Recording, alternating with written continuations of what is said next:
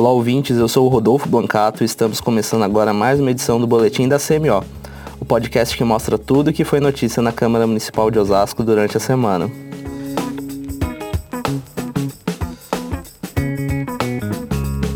Na segunda-feira, dia 24, o técnico da equipe de voleibol feminino do Osasco Aldax, Luiz Omar de Moura, deu uma palestra aqui na Câmara Municipal sobre o tema liderança de equipes de alta performance. Quem compareceu pôde conhecer um pouco da carreira vitoriosa do técnico e como a valorização da educação, da família e também a dedicação, o entusiasmo e o trabalho em equipe o ajudaram a vencer dentro e fora das quadras. Vamos ouvir um trechinho da palestra do Luiz Omar. O líder, ele precisa que os seus comandados saibam da sua importância. E a sua importância vai levar o time à vitória. Então aquele cara que no meu time ele monta a rede, que ele deixa a rede na altura certa, aquela altura da rede das meninas é 2,24. Dos homens, 2,43. A bola, ela tem que ser calibrada exatamente 3,5 libras a 4. Então, todo dia, aquele cara pega 40 bolas e calibra manualmente cada bola. Porque se a bola não tiver na sua calibragem certa, a velocidade, a sua trajetória não vai acontecer da maneira que tem que acontecer. Se a quadra tiver empoeirada, ela vai escorregar. Por mais que você tenha um tênis top, né, da melhor marca, então, dentro de uma equipe, aquele serviço de uma pessoa que talvez passe desapercebido por todos vocês quando vão no Liberate, ela é tão importante quanto a minha. Porque se a quadra tiver com a rede certa, com a bola calibrada, com o piso limpo, com tudo, com a água gelada, o meu trabalho vai fluir. O evento foi organizado pela Escola do Parlamento, que é o órgão da Câmara responsável por oferecer cursos e treinamentos para servidores e vereadores, buscando sempre o desenvolvimento contínuo de suas capacidades e habilidades.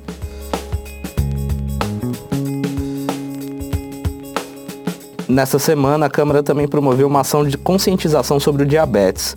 Foram oferecidos testes gratuitos de glicemia para servidores e também para a população em geral. No total, 143 pessoas foram atendidas. A ação surgiu de uma parceria entre a Câmara e a Associação Brasileira de Farmácias, a ABC Farma, e não teve custos para os cofres públicos. Os testes de glicemia são bastante simples, rápidos e praticamente indolores. A repórter Ana Paula Barbosa, da TV Câmara Osasco, conversou com o Daniel Sembranelli, que é consultor técnico da HMD, a empresa que veio fazer os testes de glicemia aqui na Câmara. O Daniel deu algumas dicas sobre os cuidados que ajudam a evitar o desenvolvimento da diabetes. Vamos ouvir dele. Para um paciente não diabético, o que, que ele tem que fazer para permanecer não diabético? Assim como os cuidados do pré-diabetes, ele também deve ser uma pessoa que tenha o hábito de fazer atividades físicas. É, ele pode comer doces, não tem problema algum, desde que ele tenha é, esse apelo com a saúde dele de fazer atividade física, ter uma dieta balanceada na, assim que possível e, e evitar também, principalmente, o aumento da circunferência abdominal. O diabetes tipo 2 ele é uma doença inflamatória e o aumento da circunferência abdominal é um dos principais agentes causadores do diabetes tipo 2. Segundo o Ministério da Saúde, existem 16 milhões de diabéticos no Brasil. Nos últimos 10 anos houve um aumento de 60% no número de casos da enfermidade. Por isso é importante que todos verifiquem periodicamente quais são os seus índices de glicemia.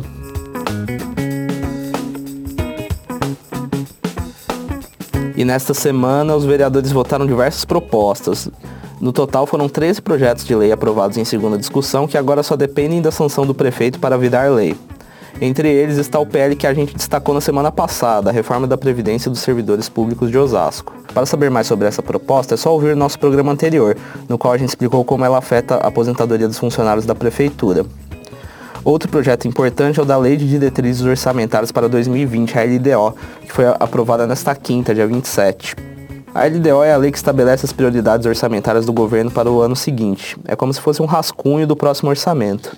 O texto aprovado projeta uma despesa de 2 bilhões e 950 milhões de reais para o ano que vem, o que dá aproximadamente 90 milhões a mais do que o previsto para esse ano, sem considerar a inflação. Entre as áreas do governo, a que vai receber mais recursos é a educação. A estimativa é que sejam cerca de 752 milhões de reais, o que dá 29% do gasto total da prefeitura. Em seguida vem a saúde, que teve um orçamento de 698 milhões de reais. Em porcentagem, isso dá 27% das despesas do município. E se você quiser saber mais sobre esse e também sobre outros projetos aprovados pela CMO durante a semana, basta acessar o nosso site, osasco.sp.leg.br.